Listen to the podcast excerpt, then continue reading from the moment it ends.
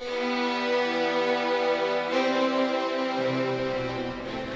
Hola, ¿qué tal? Bienvenido, bienvenida seas a este episodio número 18 de la segunda temporada del podcast Azul. Después de un pequeño descanso de una semana en el que eh, generamos contenido en otras plataformas digitales, estamos de regreso aquí en Spotify, en Apple Music, en Deezer, en donde quieras escucharnos. Aquí estamos de regreso, previo a la parte importante, previo a la parte determinante del torneo en el que Cruz Azul ha roto todas las expectativas de absolutamente todos los que esperábamos eh, quizás muy poco de este equipo después de la crisis que se vivió en diciembre. Eh, recuerden que soy tu host, Maki Pinzón, y con este tema clásico del rock del grupo Europe del año 1986, The Final Countdown, en la versión de la Orquesta Filarmónica de Londres, nosotros comenzamos.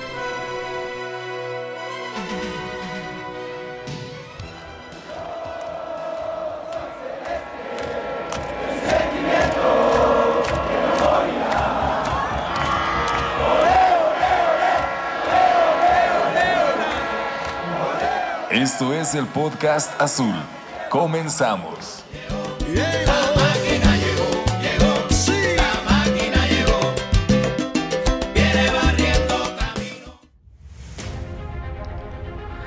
Atrás quedaron los récords, los números, las formaciones, las discusiones, los análisis, las declaraciones, los títulos amarillistas de la prensa, los titulares, los suplentes, las conferencias de prensa de la temporada regular.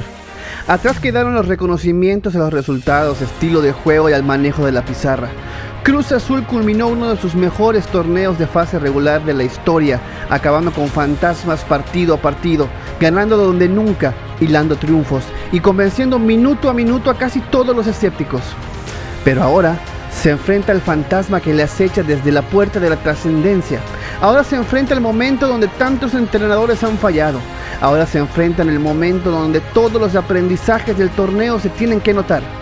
La liguilla comienza, la afición está lista, los medios están listos, seguramente el cuerpo técnico está listo. Esperemos los que definen la historia lo estén también. Dale Cruz Azul, la novena te espera. El momento es ahora y solo depende de ti. Dale Cruz Azul, la historia te espera. Dale, Cruz Azul.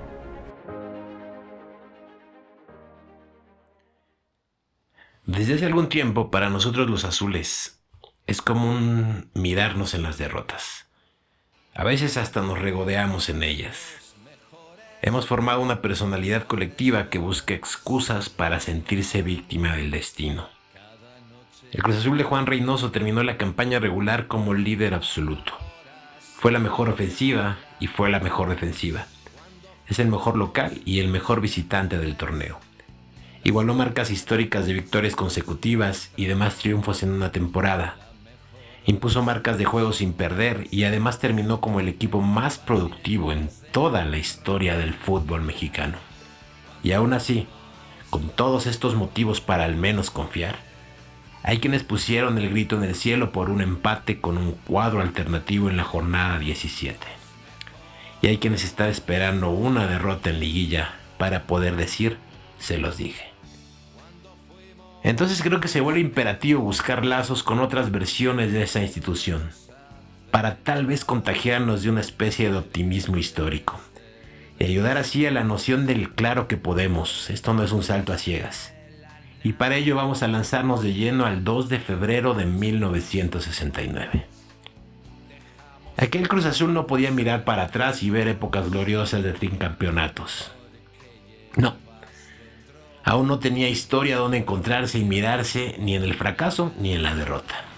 Eran casi nuevecitos de paquete, en medio de una liga dominada por grandes equipos que dejarían de serlo años después para ceder su lugar a la máquina celeste. Aquel Cruz Azul, apodado como las liebres o los salvos, carecía de conciencia siquiera de que sería un equipo nacional, que se mudaría a la Ciudad de México al quedarle chico el pueblito hidalguense. Nada de eso había pasado aún. Ellos justamente empezaron a forjar la historia. Pasaron cuatro años, siete meses y 21 días para que Cruz Azul pudiera ser campeón del fútbol mexicano desde el momento en que nuestro equipo debutó contra Monterrey en 1964.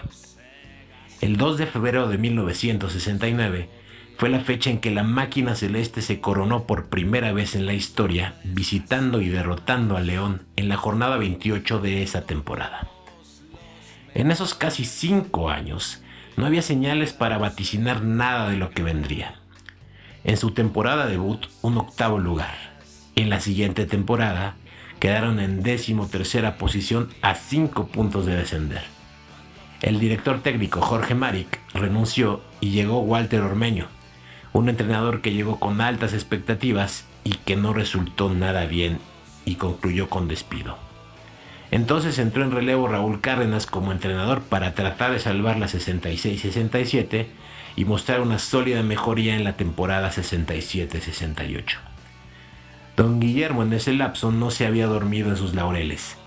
Año con año apuntalaba gradualmente al equipo, casi sin hacer ruido frente a los demás. En la 66-67 llegaron Munguía y Jesús del Muro. La temporada siguiente Gustavo Peña, Alejandres, Escalante y el portero Roberto Alatorre. Mientras tanto, las fuerzas básicas trabajaban a marchas forzadas y generaron talento como Héctor Pulido, como Fernando Bustos, Cesario Victorino y Javier Sánchez Galindo, que destacaban entre muchos otros jóvenes. Y así llegó nuestro equipo a esa temporada coyuntural el antes y el después de Cruz Azul. Sorpresivamente las liebres de Jaso iniciaron la 68-69 con 13 partidos sin conocer la derrota. Esta cayó hasta la temporada 14, enfrentando al campeón Toluca. La máquina se volvió inalcanzable para los demás en la, en la jornada 28, enfrentando a León. Recuerden que en aquellos momentos el, el campeón se erigía por puntos, no no había liguilla. Por Cruz Azul saltaron a la cancha a la Torre, Marco Antonio, Peña, Sánchez Galindo, Alejandres, Munguía, Prado, Pulido, Bustos, Flores y Hernández Pat. León empezó ganando, pero Cruz Azul le dio la vuelta al score y terminó ganando como visitante por 3 goles a 2. El equipo llegó así a 44 puntos y se coronó campeón del fútbol mexicano faltando dos jornadas para el final de temporada. Los nuestros dieron la vuelta olímpica en León y luego fueron recibidos como héroes en Jaso Hidalgo. Y hay que pensar que ese era solo el principio de un año simplemente mágico. Dos veces después la máquina se coronó también campeón de Copa venciendo a Monterrey 2 a 1 en el Estadio Azteca. Con esta victoria Cruz Azul obtuvo también el trofeo de campeón de campeones en aquel año futbolístico, el triplete. Cruz Azul ganó así todo lo ganable en México y no conformes con esto, en septiembre de aquel año, la máquina obtuvo su primer título de la Confederación al derrotar al Comunicaciones de Guatemala, quedándose así con el trofeo de la CONCACAF. En resumen, una liga, una copa, un campeón de campeones y una copa de campeones de la CONCACAF. Todo esto en un lapso de nueve meses. Aquel Cruz Azul de la coyuntura se hizo presente pisando con fuerza, Contaba Raúl Cárdenas que luego de aquel temporadón, don Guillermo lo citó en su oficina. Güero, no quiero que nos conformemos, hay que apuntalar esto, vete viendo unos refuerzos. Cárdenas confundido pensaba que estaban en su tope. No, güero, esto es apenas el comienzo. Y estamos viéndolo de una mudanza, pero, pero luego te platico. Como aficionado de Cruz Azul creo que también se vale echar miradas furtivas al pasado para reforzar lo bueno, para reforzar lo positivo. Creo que bien podemos buscar inspiración en aquellos primeros héroes para que nos quede bien clarito que se puede ser de Cruz Azul y ser ganadores. Y que como decía don Guillermo, bien podemos pensar en que este es el comienzo de tiempos mucho mejores. Por ahora me despido, muy buenas tardes, días, noches para todos ustedes. Yo soy Armando Vanegas, Arvanegas en Twitter, y esto es Historia Azul. Muchísimas gracias, mi querido Doc. Como siempre, un enorme relato de estas situaciones en las que nos ayudan y nos, eh, nos dan ilusión en lo que puede venir en la liguilla que comienza la próxima semana, el próximo fin de semana y estaremos platicando por supuesto el próximo lunes o martes de lo que eh, estaremos eh, por enfrentar ya que el fin de semana se juegan los partidos de reclasificación.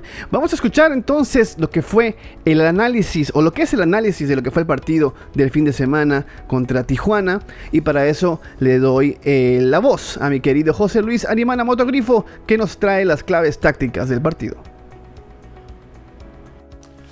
Hola, hola Maki, buenos días, buenas tardes, buenas noches a todos nuestros queridos escuchas del podcast azul. Mi nombre es José Luis Arimana, arroba motogrifo en Twitter y vamos a hablar un poquito de las claves tácticas del partido del día sábado que desafortunadamente se empató contra los cholos del no tan gratamente recordado Robert Antesiboldi. Nuestro querido Juan Máximo Reynoso sale con un sistema 4-2-2-2 en el cual estrena un medio campo mixto de inicio, ¿no? Un medio campo de dos jugadores como son Paul y Yotun, que ninguno de ellos es netamente un 5 de marca ni tampoco un eh, elaborador puro de juego, ¿no? Ambos jugadores combinan ambas facetas y le dan una dinámica distinta al, eh, al equipo, ¿no? En, lo que es tanto la fase, ofensiva como la fase defensiva, ya que no hay nadie que cubra sus espaldas y los que tienen que brincar a hacerlo son los defensas centrales. Este sistema dura el total del primer tiempo en el cual estamos viendo mucho que las parejas son de la siguiente forma. Tenemos a Yotun con Paul como los mixtos en la medular, Orbelín y Elías como los mediapuntas y Rodríguez y Santi como los puntas netos. Entonces lo que estamos viendo mucho es que Orbelín y Elías estaban turnándose para poder completar el triángulo enfrente de Yotun y Paul y poder recibir a espaldas de la medular rival y girarse y soltar rápido la pelota en ataque para tratar de generarle una opción a Rodríguez o Santiago. Esto lo vimos durante casi todo el partido y el dato interesante aquí es que antes de poder recuperar el buen nivel de Elías Hernández, el único jugador de la plantilla capaz de hacer esto era básicamente Orbelín Pineda. Entonces, esta es una, una palomita más ¿no? para la gestión de Juan Máximo Reynoso. En el segundo tiempo vemos bastantes cambios.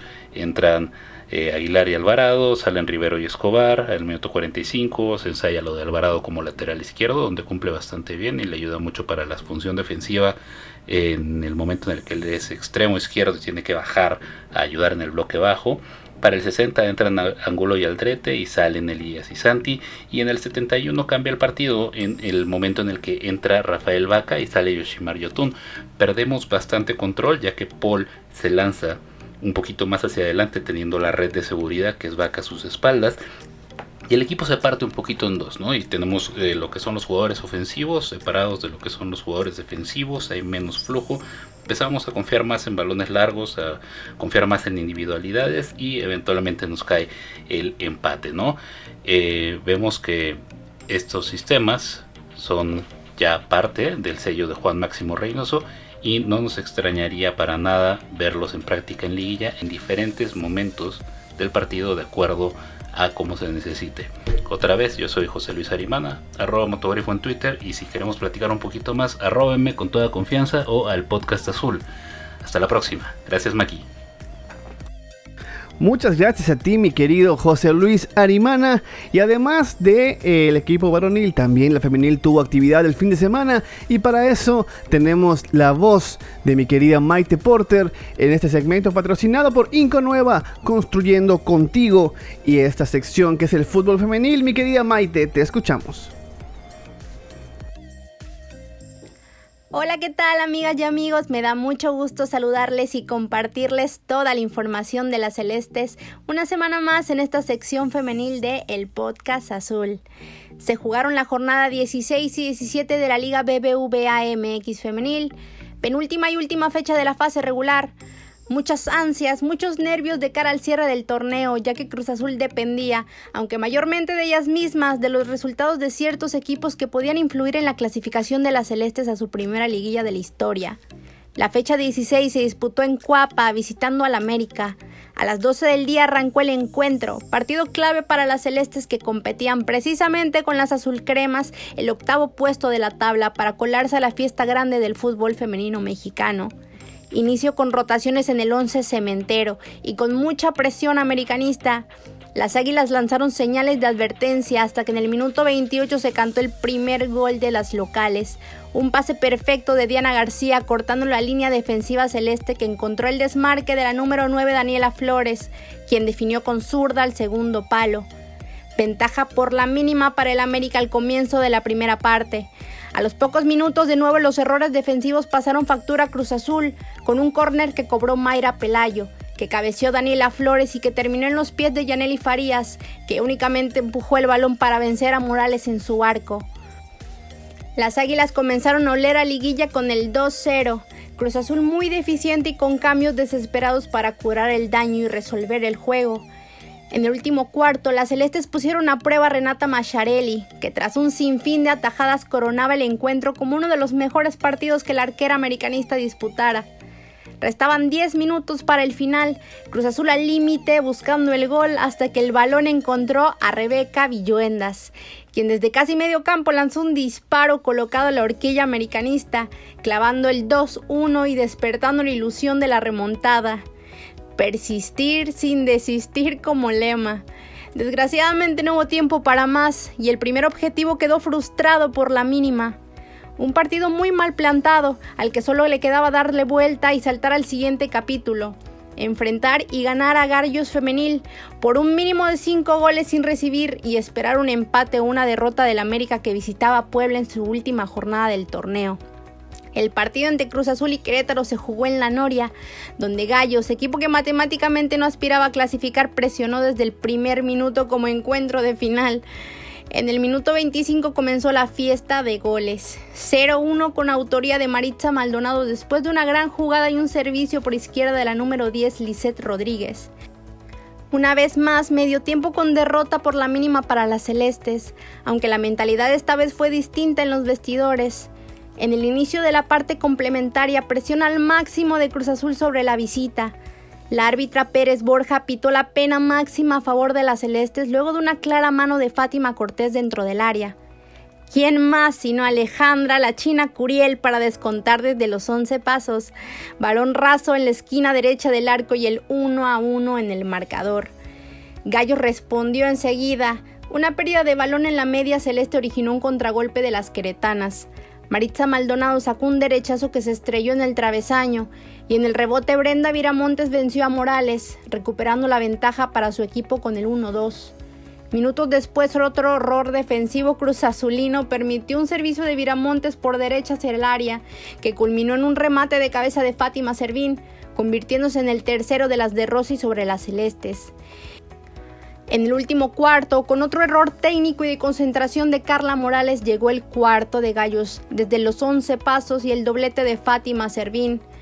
Al borde del final, en el 87, Pérez Borja pitó el tercer penal del partido, el segundo a favor de la máquina. De nuevo Curiel, con un gol más a su cuenta personal, firmaría el 2-4 del encuentro. En el agregado se luchó a todo. El último grito de gol fue para Gallos, el segundo de Viramontes y el quinto para las Queretanas, que vencieron por goleada Cruz Azul en su campo y ahogaron las ilusiones de clasificación. Con este doloroso resultado y el triunfo del América en el Cuauhtémoc se terminó la participación de Cruz Azul en el Guardianes 2021, que hace lucir la barrera mental y estratégica que al equipo le persigue torneo tras torneo. Es difícil, mas no imposible, romper con este patrón, innovar, apostar y sobre todo invertir en el equipo. Un equipo que sigue soñando, que sigue creyendo, trabajando y exigiéndose. Este año, de nuevo, no fue el bueno para Cruz Azul Femenil, pero ah, cómo nos hicieron ilusionarnos e imaginar el primer título, y eso infinitamente se agradece. Yo soy su amiga Maite Porter, ha sido un placer hablarles en este espacio a lo largo del torneo sobre todo lo relacionado al que para mí es y seguirá siendo el mejor equipo de la Liga MX femenil. Me despido de los análisis post partido de esta temporada, pero les seguiré actualizando de todo lo relacionado con el equipo y con alguna sorpresa que ahí les preparamos con mucho cariño. Un abrazo y hasta pronto, Celestes.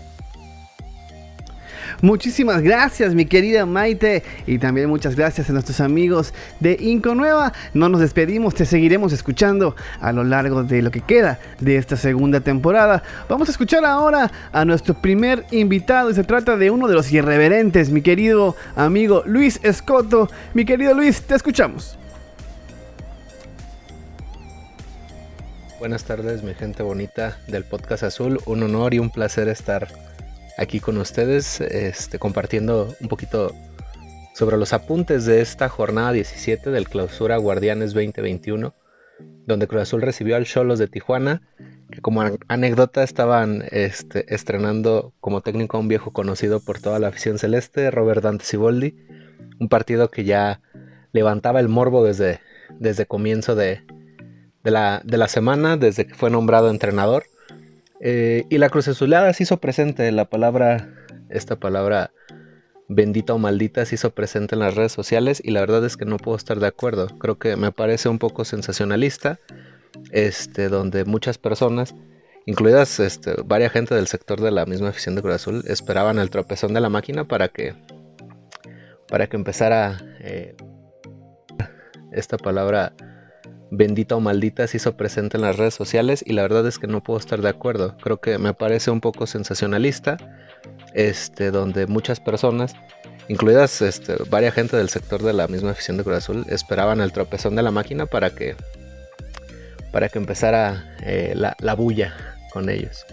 Eh, es un partido de trámite para el equipo, un equipo que es líder, un equipo que, buscaba un, récord histórico de puntos, era, era el compromiso que tenía todo el cuadro, pero que eh, Juan Reynoso supo administrar sus elementos de acuerdo a los compromisos que, vienen a continuación, que es la, liguilla como, como la Conca Champions, la vuelta contra, contra el equipo de Toronto. Eh, tuvimos como ausencia y descanso a Luis Romo. Eh, otra de las anécdotas del partido, este penal no pitado a Jonathan Rodríguez. Creo que fue una primera mitad jugada de acuerdo a como se esperaba, con cambios en la alineación, este, dando rotación a todos sus, a todos sus, elementos. En la, final, en la parte final, en la segunda parte, se sufre porque pues, el equipo quiso administrar esfuerzos y un error en la salida entre cabecita, una marca tibia por parte de Aldrete, una desatención en defensa por parte de, del Cata Domínguez y Aguilar provocaron el empate en el, en el último suspiro del partido. Para mí la verdad es que es un error que sirve como anécdota para, para el grupo, para estar concentrados hasta el, hasta el, último, hasta el último minuto, para estar concentrados hasta el silbatazo final. Y estoy seguro que, Juan Reynoso hará, hincapié, hará mucho hincapié sobre eso. Estará trabajando en el aspecto mental como lo ha venido haciendo a lo largo de toda la temporada. Y para mí la verdad, este Cruz Azul es un serio candidato al título. Junto con América puede también ahí colarse el, Pueblita, el queridísimo Pueblita, también los Rayados. Eh, y las formas, creo que a mí lo, que más me, deja tranquilo son que las formas de, Reynoso generan buenas sensaciones. Existe solidez, existe mayor contemplación de toda la plantilla, todos se sienten importantes. Ha recuperado jugadores de, buena manera. Los refuerzos como es Paul Fernández, es Walter Montoya, han, sumado bien al cuadro. No se dependen de individualidades. Y la verdad es que ahora sí comienza el el tramo final, se viene lo bueno para este equipo. Es el momento que yo creo que también eh, la plantilla esperaba, esta revancha que, van a tener de manera inmediata. Después de lo sucedido el torneo pasado, tienen su revancha de manera, de manera inmediata. Se les ve conectados, se les ve con mucha sed de triunfo, de revancha. Y espero que, este esfuerzo que, se ha logrado con un, con un torneo regular histórico para la institución y para el fútbol mexicano pueda ser refrendado con, un título. De verdad yo confío mucho en el reinosismo. Creo que los jugadores también. Y eso es lo importante. Eh, nada más recordarles, disfruten el camino, diviértanse, pase lo que pase, siempre ahí con el equipo. Y pues nada, un gustazo platicar con ustedes, amigos del Podcast Azul. Soy su amigo Luis Escoto y espero que estén muy bien y les mando un enorme abrazo. Cuídense mucho y arriba la máquina. Muchísimas gracias, mi querido Scotto. Ahí estamos anotando tus apuntes. Muchísimas gracias por estar aquí una vez más en este nuevo formato, porque ya habías estado en el formato anterior. Eh, ahora vamos a escuchar a mi querido Jaudiel Pacheco que nos trae eh, qué ha sido de un jugador que quizás pudo explotar un poquito más en la máquina. Ahora vamos a escuchar de quién se trata, mi querido Jaudiel Pacheco. Te escuchamos. Lateral paraguayo. Curiosamente lo apodaban la máquina, una leyenda en su país. Esto es, ¿qué ha sido de Carlos Bonet? El jugador llegó a la máquina en la etapa de Marcarian, en el 2007. En total jugó cuatro temporadas, participando en 80 partidos. Fue un lateral muy completo, recorría toda la banda, llegaba a línea de fondo y mandaba centros. Aportaba mucha experiencia y seguridad en la defensa, pero como muchos que han llegado, se fue sin levantar un título. Tras su paso con la máquina regresó a su país, Jugó con Olimpia, Libertad, Cerro Porteño, Nacional y su último club, Deportivo Capiata. Mored es un histórico en Paraguay. Ganó seis ligas locales. Con su selección disputó 77 partidos y participó en tres mundiales. Después de exitosa carrera, Bonet tenía que seguir ligado sí o sí al fútbol. Y hoy en día trabaja como gerente deportivo del Nacional. Sin duda alguna, en todas sus etapas se ha mostrado como todo un profesional. La afición cementera lo recuerda de buena manera y le desea todo el éxito en sus proyectos futuros. Yo soy Euriel Pacheco y esto fue ¿Qué ha sido de Carlos Bonet?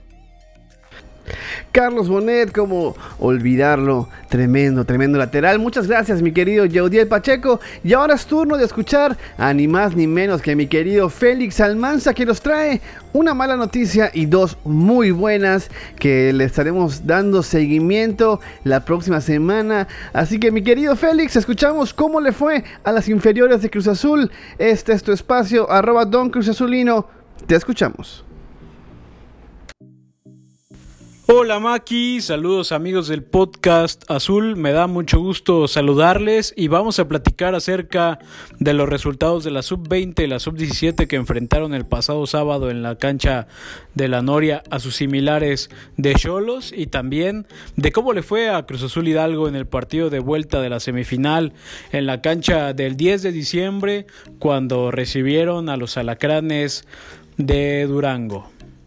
Arrancamos con la sub-20 y es que termina su temporada, termina su participación desafortunadamente con una derrota. Una derrota 1 por 0, fiel reflejo de lo que fue la temporada sin poco, más bien con poco gol por parte de la sub-20 de los dirigidos por Luis Armando González. En este partido contaron con Gudiño, con Jaiber Jiménez, con Misael Domínguez y Alexis Gutiérrez del primer equipo y no pudieron hacer mucho para que la sub-20 tuviera un final más decoroso de temporada. Veremos cómo se reestructura este equipo, qué jugadores ascienden de la sub-17 y si es que seguirá Luis Armando González a cargo de esta categoría la próxima temporada. Por su parte, la sub-17 ganó también 1 por 0 su partido con un tanto de César Martínez al minuto 70 y con ese resultado clasificó a liguilla en el lugar número 7. Ya se le pone palomita a la temporada de la sub-17 clasificando y veremos qué pueden hacer en los cuartos de final. Le tocará enfrentar un duro rival como será Atlas, la academia de los rojineros del Atlas, que realmente pues en esas categorías es su fuerte, ¿no? Veremos y esperemos que le vaya muy bien en esos cuartos de final a los dirigidos por Jaime Cuesta. Ahora platiquemos de Cruz Azul Hidalgo Maki y es que Cruz Azul Hidalgo visitó el pasado jueves a los alacranes de Durango, empatando uno por uno su partido.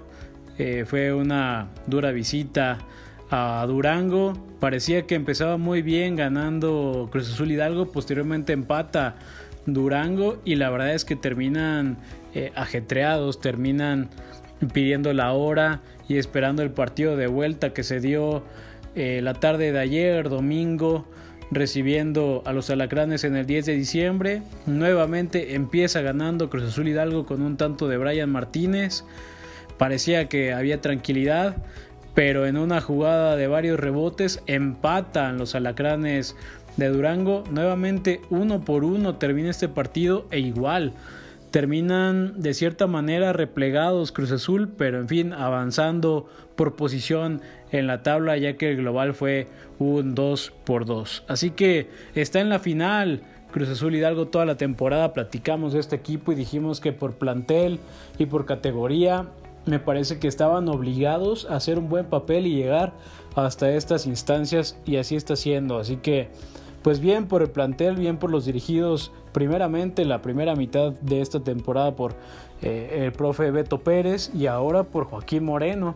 Esperemos que tengan un digno cierre de, campeonato y que puedan pelear en esta final ya que enfrentarán al Irapuato que también es un duro rival que también es un, eh, es un equipo que tuvo cambio de entrenador a mitad de temporada y se vio diferente, se vio potenciado y realmente me parece que es el rival más complicado que se le pudo haber presentado a Cruz Azul, Hidalgo. Así que esperemos que la máquina hidalguense logre el objetivo y sí, hay por reglamento posibilidad de ascender a la liga de expansión, así que sería una eh, buena oportunidad para la institución tener a un equipo en la liga de expansión. Ya estaba esa posibilidad cuando se abrió esta categoría el año pasado, pero los problemas de Billy orillaron a este equipo a dejar de lado su participación cuando ya estaba la invitación para que Cruz Azul Hidalgo jugara en la liga de expansión.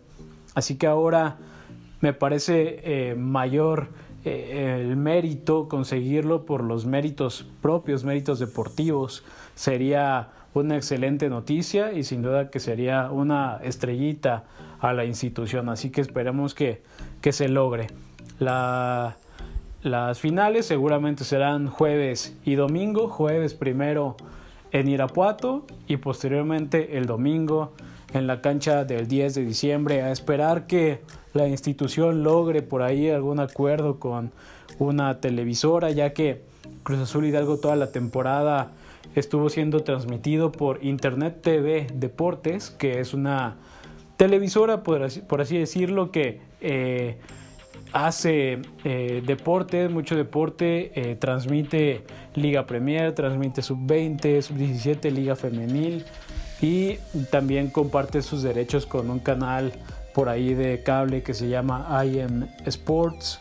Este, pero bueno, no sé qué problema hubo eh, al cierre de, esta, de este campeonato que se perdieron esos derechos y no han transmitido toda la liguilla de Cruz Azul Hidalgo como local. Así que es una buena oportunidad para intentar transmitir la final de este equipo y que todos podamos ver la final de vuelta del Cruz Azul Hidalgo. Ojalá que así lo hagan, ojalá que por ahí el equipo de comunicación de Cruz Azul se involucre y pudieran eh, llevarnos eh, esta, esta final, por lo menos a través de Facebook.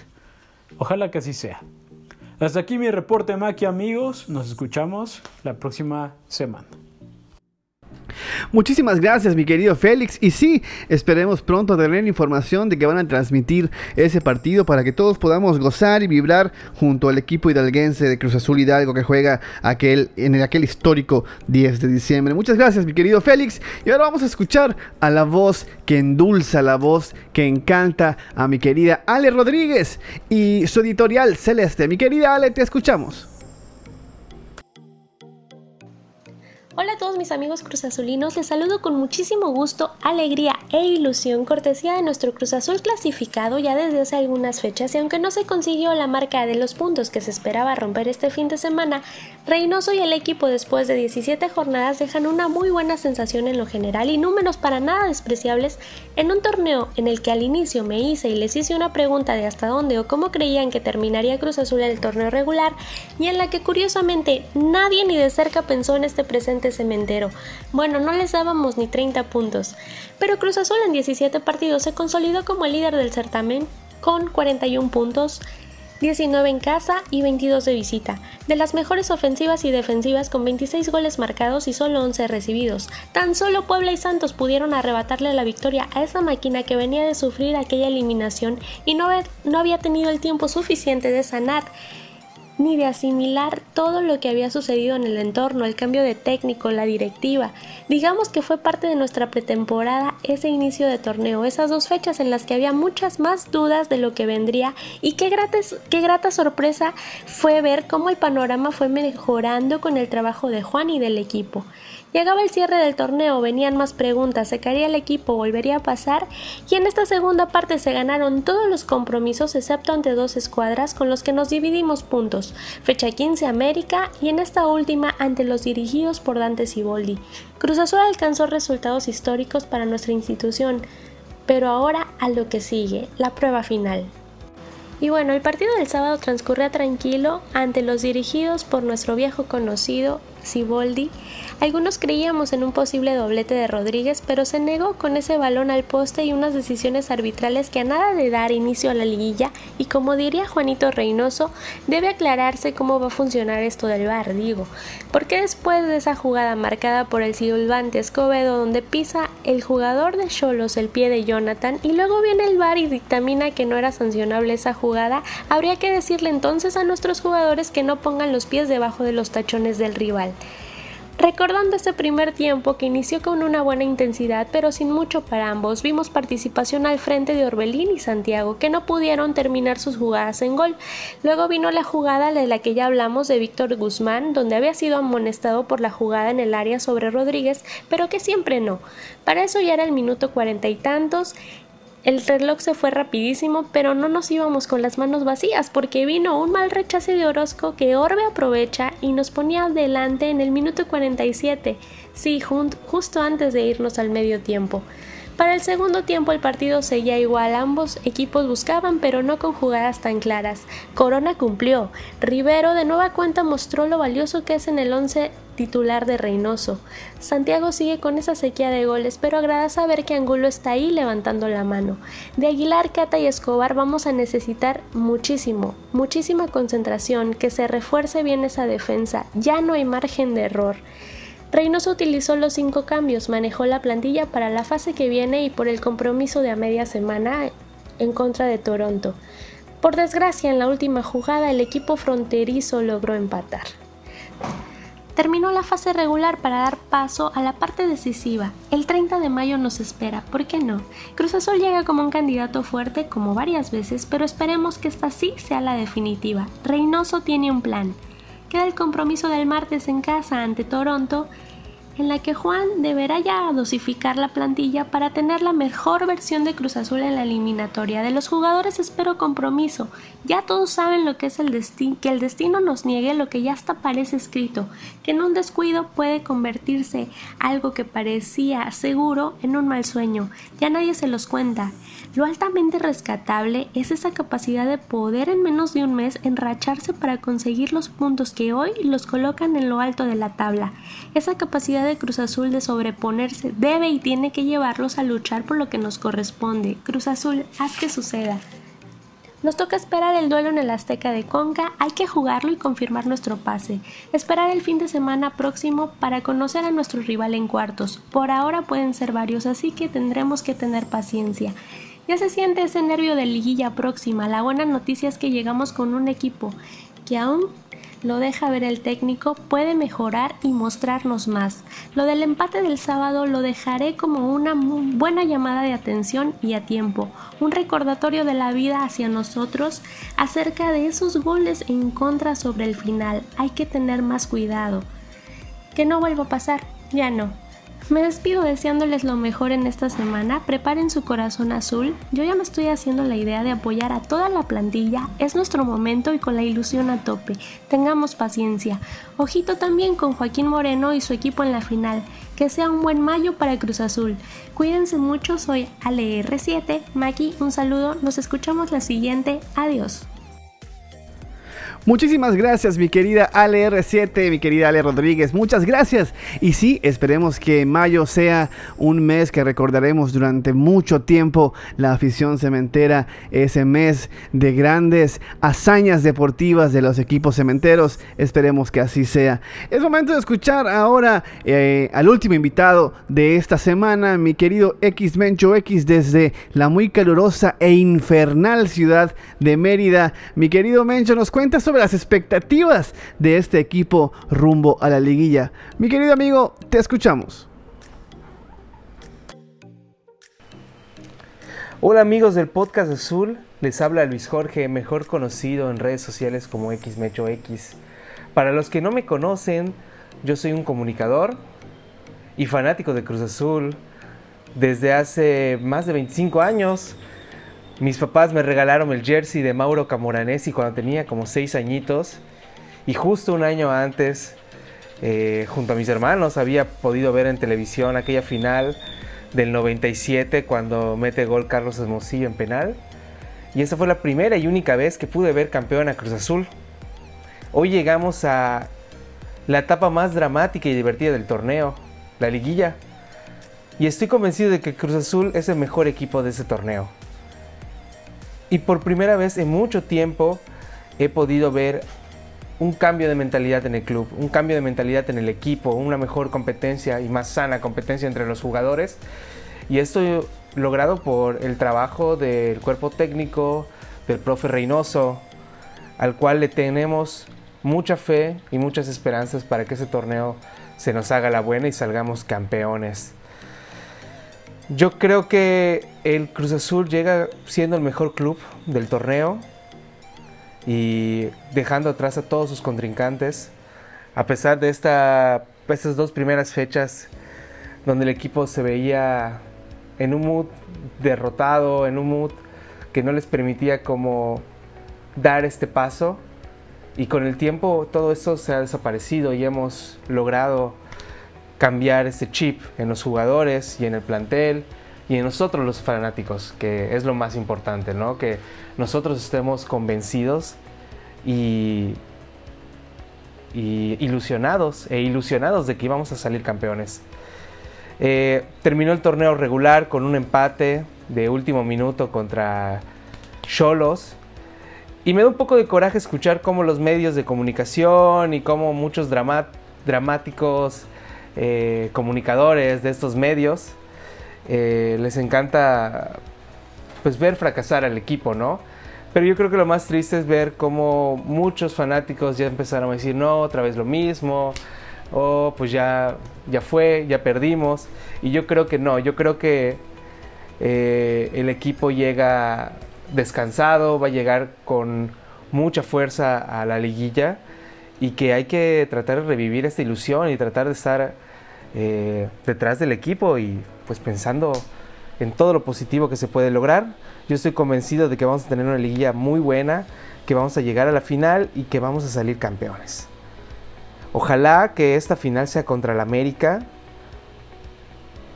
Pero esperemos, ya van a empezar los cruces de repechaje y ojalá que la suerte nos ayude y que podamos seguir avanzando hasta la final sin ninguna especie de lesión, sin, sin algún problema extra cancha. Y pues vamos a ver, vamos a ver qué pasa, pero de parte de nosotros los aficionados estamos ilusionados y estamos con ganas de que ya, ya empiece la liguilla y ya empiece la parte más divertida del torneo.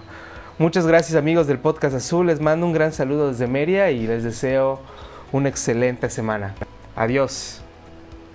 Muchísimas gracias a mi querido, lo dije mal y lo voy a rectificar, es mi querido X Mecho X. Muchísimas gracias, mi querido Mecho, por estar aquí en el podcast azul. Y ahora, hace unos cuantos episodios que no mencionamos a nuestros amigos de gambetita.com, este espacio en el que puedes adquirir tus productos cementeros a, una, a un muy buen precio, con unas muy buenas promociones. Así que te recordamos que este jersey, que, podría ser el último con 8 estrellas, que si lo quieres adquirir, este, ahí están disponibles en gambetita.com. Y recuerden que también viene este tema del jersey que sigue probablemente con más publicidad. Así que eh, aprovecha, aprovecha y adquiere tus productos en gambetita.com.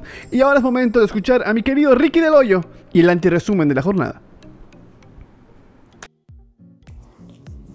¿Qué tal gente? Escucha el podcast azul. Después de la huelga de la semana pasada contra Maki porque no llegó nuestro pago en bultos de cemento, ahora sí regresa el último anti-resumen de la temporada regular.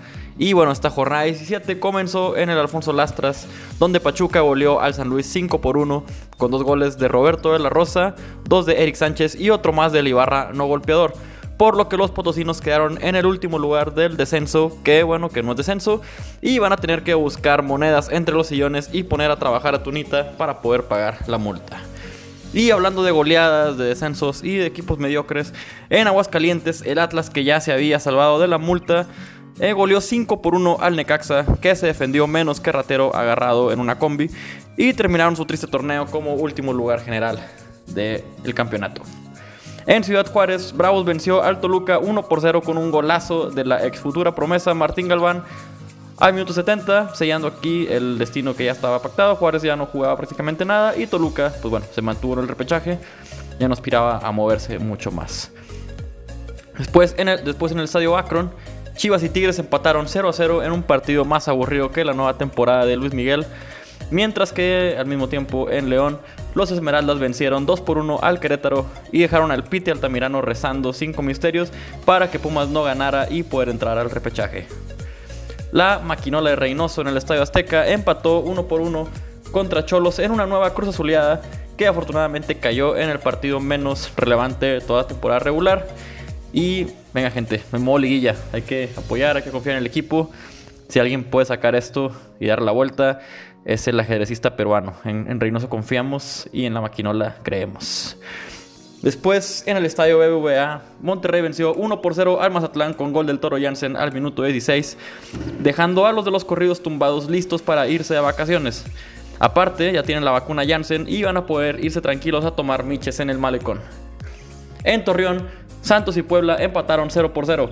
Santos que necesitaba ganar para meterse en los cuatro primeros, pero a le bastaba con el empate y por eso terminaron haciendo más tiempo que abogado cobrándote por hora.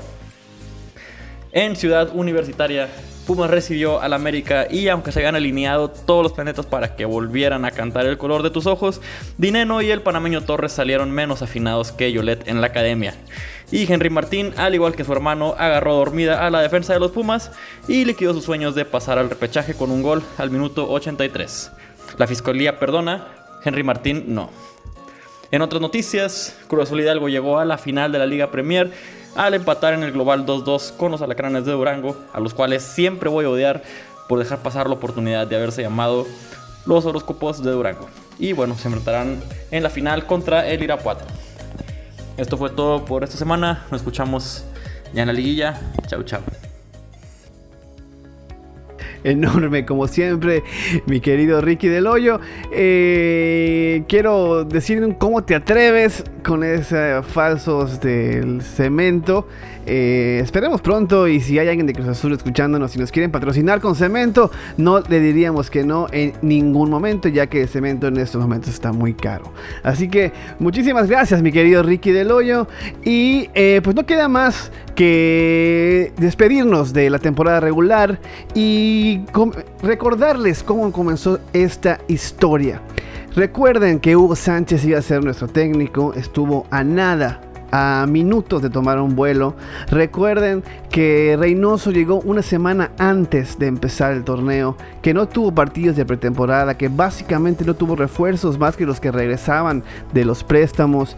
Recuerden que empezó con dos derrotas y una victoria en la tercera jornada que dejó muchísimas dudas y que había gente en la prensa que ya comenzaba a comentar que le quedaba grande el equipo Reynoso, que seguían derrotados de la eliminación de Coca Champions, la eliminación en semifinales con los Pumas. Y recuerden cómo partido a partido fueron construyendo este momento histórico del equipo, este momento de 41 puntos. Nadie, nadie, absolutamente nadie, ni el más positivo, ni el, ni el que mejor puede pensar en las mejores cosas, las mejores hazañas, pensaba en, una, en un torneo de 41 puntos con solo dos derrotas, dos empates y pura victoria. Y esto ha sido el equipo de Juan Esto ha sido Cruz Azul este torneo y no queda más que esperar que se mantenga esta inercia, que se mantengan esas decisiones en el campo que lo han llevado a ser el mejor equipo del torneo y que se ratifique en la liguilla que es donde no se ha podido ratificar durante muchos, muchos años. Yo soy Maki Pinzón, yo soy tu host y esto fue el podcast Azul.